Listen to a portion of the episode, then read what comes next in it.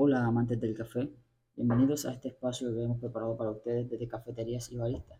Soy Elias Díaz, quien les habla en esta mañana y que quiere compartir con ustedes aún mucho más de eso que nosotros amamos, saber todos el café. Después de dos episodios llegamos a nuestra tercera entrega y hemos hablado de los errores comunes a la hora de comprar café y algunos a la hora de hacerlos. Vimos lo que hacemos los baristas, que no es otra cosa más que extraer el café, ya que el café está listo, preparado, cuando nosotros lo compramos. Lo único que nosotros hacemos es extraer de esos granos lo que nos gusta de ellos.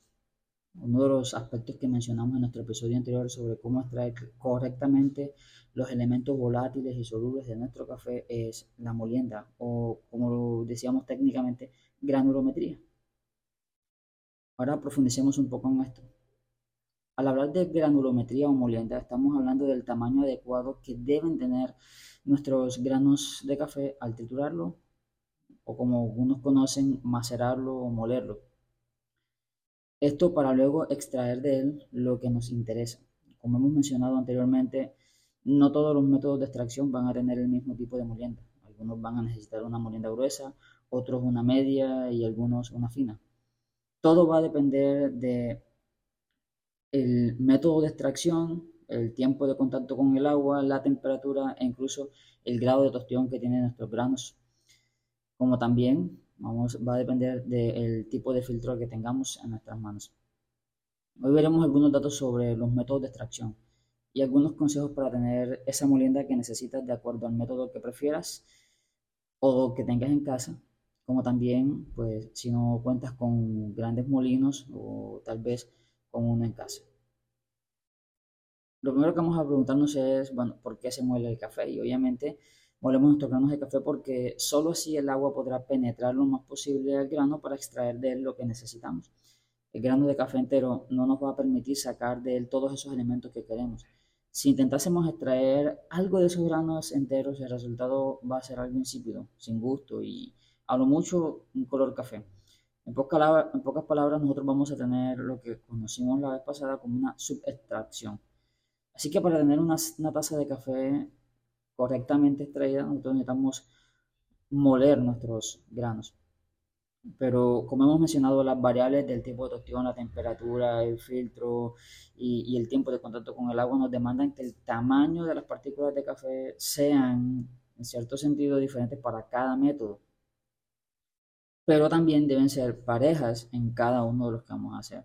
Debe ser una molienda muy pareja en cada método, porque de lo contrario vamos a tener una subextracción de algunos granos, de algunas partículas de café.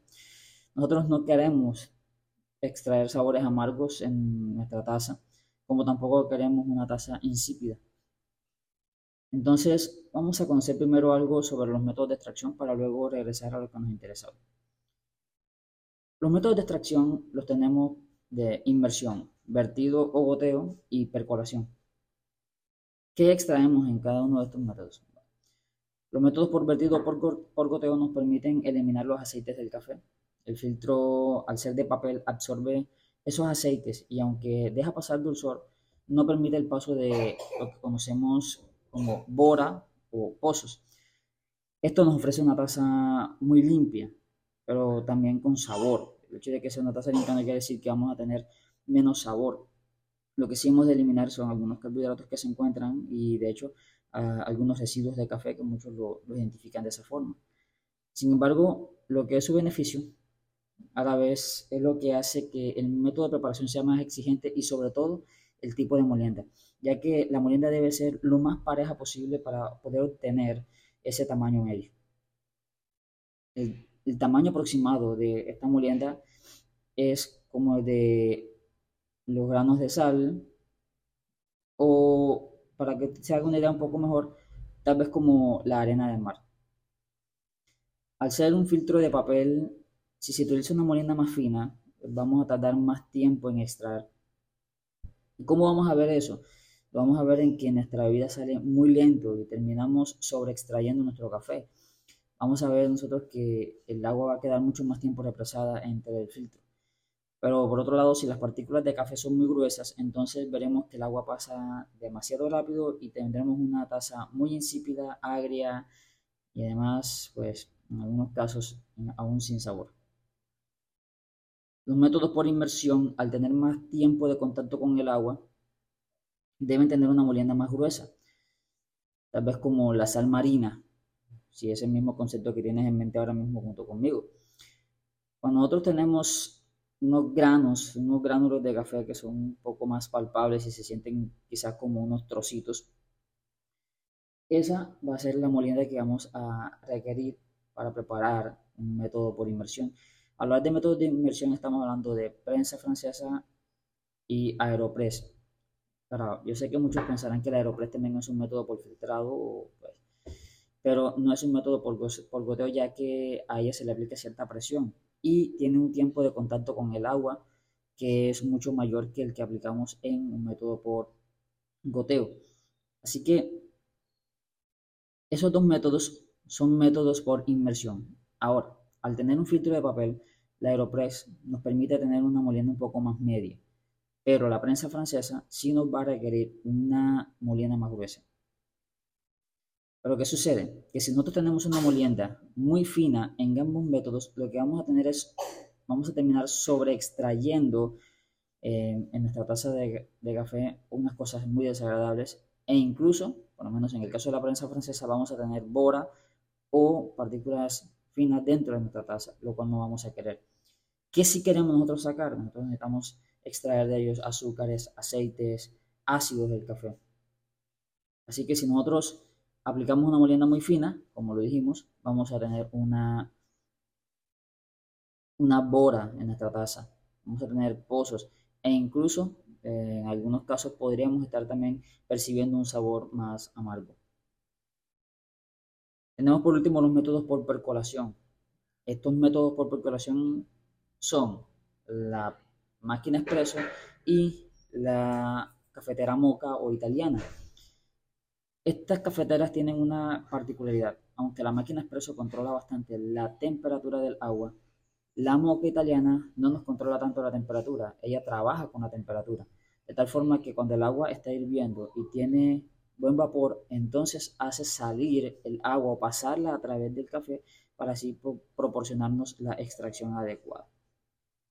Lo que sucede con esto es que el agua va a tener menor tiempo de contacto con el café, pero también tendremos una, en el caso de la italiana, una temperatura bastante alta, lo cual necesitamos y requiere que la molienda sea fina y que el tiempo en el cual estamos preparando esta café, esta café moca sea lo más rápido posible.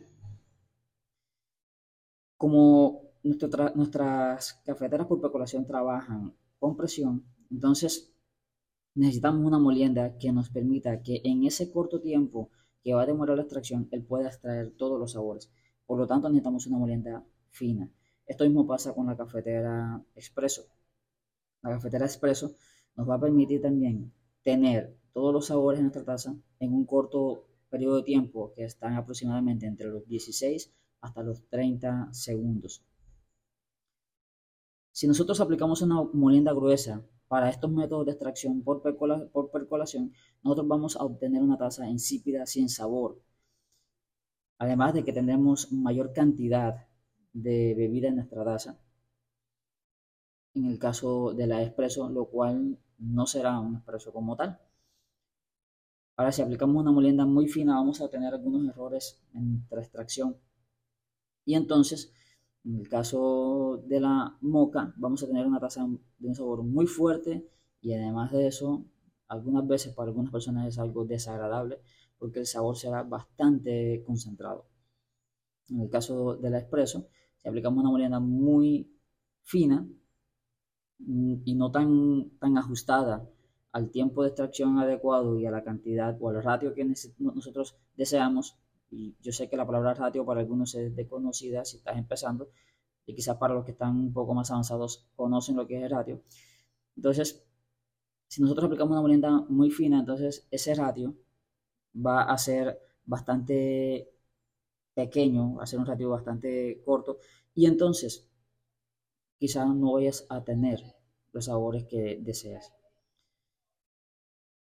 Algo que, que importa y que hemos podido ver entonces es que una molienda adecuada y pareja nos va a permitir tener unas tazas correctas, unas tazas agradables. Ahora, ¿cómo conseguimos eso?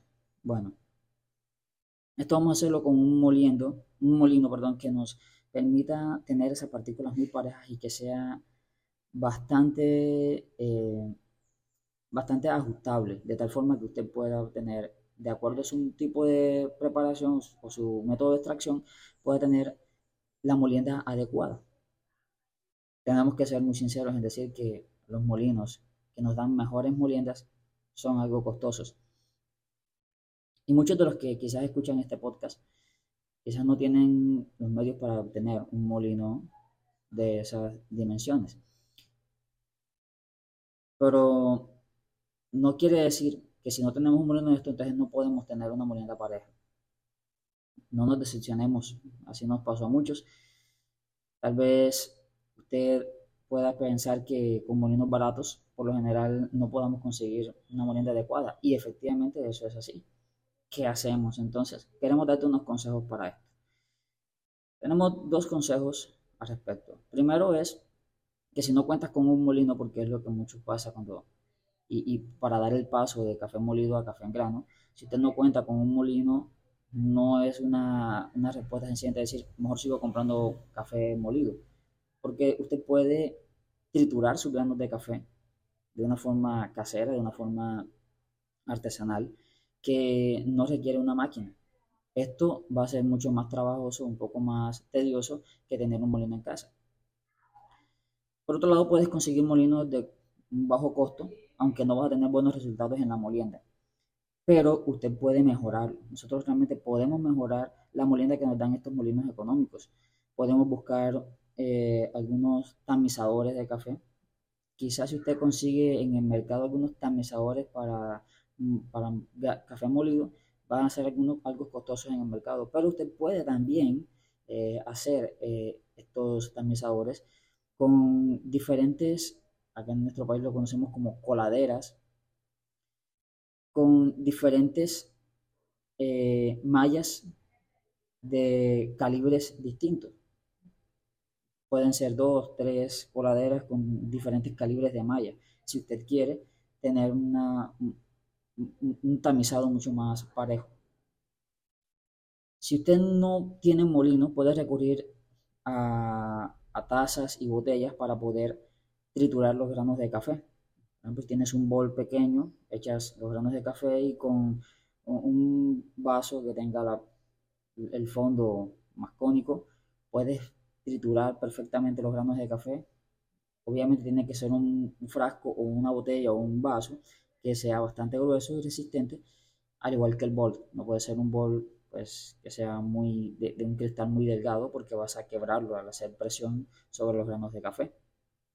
Haciendo ciertos movimientos, solamente haciéndole presión, no golpeando los granos de café, vas a obtener triturar bien tu café sin necesidad de quebrar tu taza. Es algo que debes practicarlo y tener mucho cuidado porque puedes estar haciéndote un daño si no manejas correctamente los movimientos para triturar el café.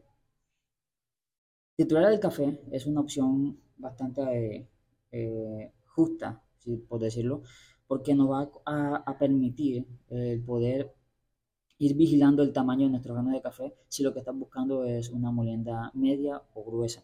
Por ejemplo, si estás buscando una molienda media, luego de triturar algunos granos o poder pues, ver la cantidad que estás triturando, puedes entonces tamizar y sacar los granos más que, que se ajustan más a la molienda que estás buscando y seguir triturando los que quedaron más enteros. Por otro lado, si estás buscando una molienda más gruesa, pues puedes ir viendo y separando los que ya están quedándote eh, adecuadamente para tu preparación. Al separar esas partículas debes tener cuidado de consumirlas lo más rápido posible si no tienes mm, pues, pues eh, esos molinos profesionales o si no tienes eh, diferentes métodos de preparación porque de lo contrario vas a tener un desperdicio de café. Por eso recomendamos tener más de un método de extracción, por un lado, para que puedas aprovechar al máximo tus partículas que no necesitas. Asegúrate de, tenerlas en los recipientes herméticos que no permitan contacto con el aire. Si utilizas un mortero y estás buscando una molienda fina, la ventaja es que podrás separar las partículas pequeñas y seguir macerando las más gruesas. Pero si vas a utilizar una molienda gruesa y tienes partículas muy pequeñas, habrás perdido un poco de café. Por eso necesitas estar muy atento a cómo están quedando los granos. Recuerda siempre identificar el tipo de molienda y procurar almacenarla eh, cuando estás haciendo todo este proceso. Si tienes un molino de bajo coste, tendrás que prestar mucha atención y ajustar al molino y al final hacer lo mismo. Te aseguro que una buena molienda pareja va a permitir tener unas extracciones cada vez mejor. Espero que les haya gustado este post. Dale a suscribir para que sepas cuando subimos más contenido y sobre todo pues comparte con otros para que puedan también tener esta información si crees que es válida y valiosa para ellos. Amigos, eh, que tengan un feliz día.